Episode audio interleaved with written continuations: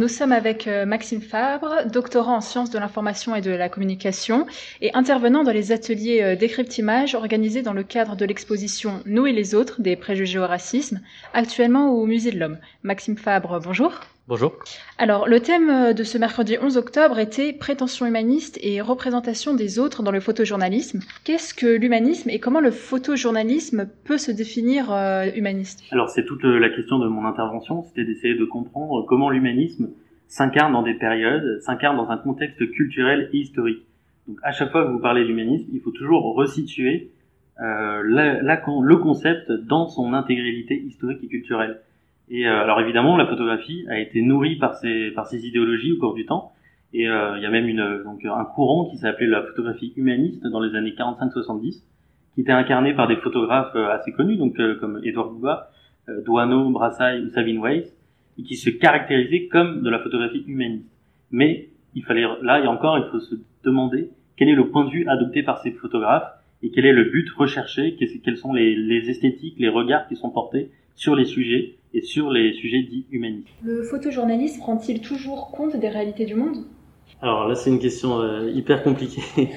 euh, ça dépend de quel point de vue vous l'analysez et euh, en fait, ça dépend de ce qu'on appelle en recherche un corpus. Ça dépend de quel corpus sur quel corpus vous vous basez. Si on se base sur celui de l'agence France Presse, donc la plus grande des plus grandes agences du monde en termes de, de photojournalisme, euh, on peut dire que oui, c'est-à-dire que leur point, leur point de vue, c'est de pouvoir alimenter les informations du monde entier.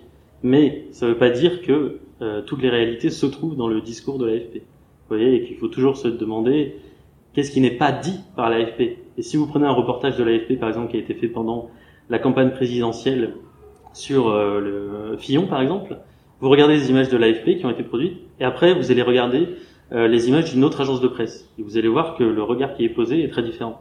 Et donc que la réalité que, que vous avez euh, est aussi différente, et qu'il faut toujours se questionner sur le point de vue et le regard photographique. Le photojournaliste représente-t-il les diversités? Est-ce qu'il ne les stéréotype pas un peu?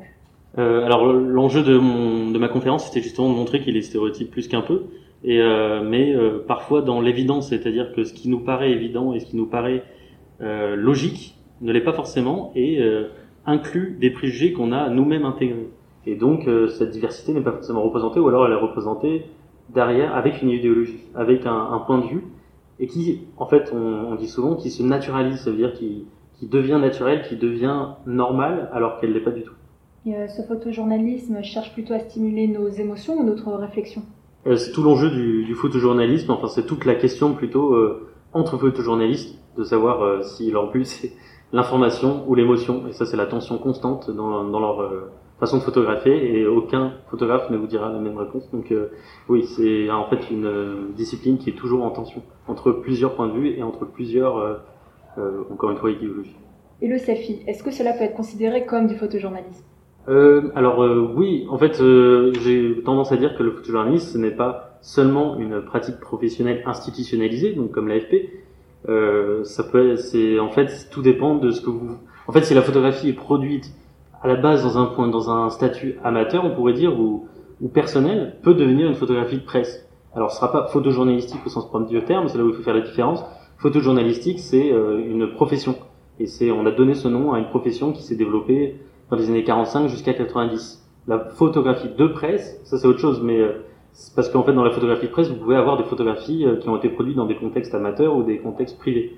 Si on prend par exemple euh, un magazine qui s'appelle Le Nouveau Détective, qui est un magazine de faits divers criminels, euh, en fait, toutes les photographies qu'ils ont ne leur appartiennent pas et ne sont pas, enfin, en grande partie, ne sont pas faites par des photojournalistes, mais sont produites par les, victimes des, des, crimes ou par la famille des criminels et pourtant elles deviennent des photographies de presse. La discipline, euh, cette discipline, le photojournalisme, est-ce que ce n'est pas finalement euh, de l'art? Est-ce que ce n'est pas la limite euh, de l'art? Alors là aussi, c'est tout le. En fait, c'est quand vous avez une photographie, c'est un peu la même idée, c'est-à-dire elle, elle va entrer dans des discours et à partir de là, elle va s'imprégner d'un discours qui est celui de l'art ou du photojournalisme. Mais une photographie en soi n'est rien de tout ça. Vous voyez, elle est construite par des discours. Elle rentre dans un processus qui va, euh, par exemple, euh, la rendre photographie artistique. Les photographies, typiquement, pour prendre un exemple plus simple, les photographies d'Henri Cartier-Bresson sont à l'origine des photographies, la plupart produites dans un contexte photojournalistique, de reportage dans, des, dans la Russie par exemple. Mais après, elles ont été exposées dans des, dans des, dans des musées et ont acquis un nouveau statut, qui est le statut de la photographie euh, artistique. Donc en fait, c'est tout l'enjeu de, de la photographie, c'est de comprendre comment cette photographie va circuler, comment elle s'inscrit dans un support et quels sont les discours qui vont la porter. Merci beaucoup, euh, Maxime Fabre.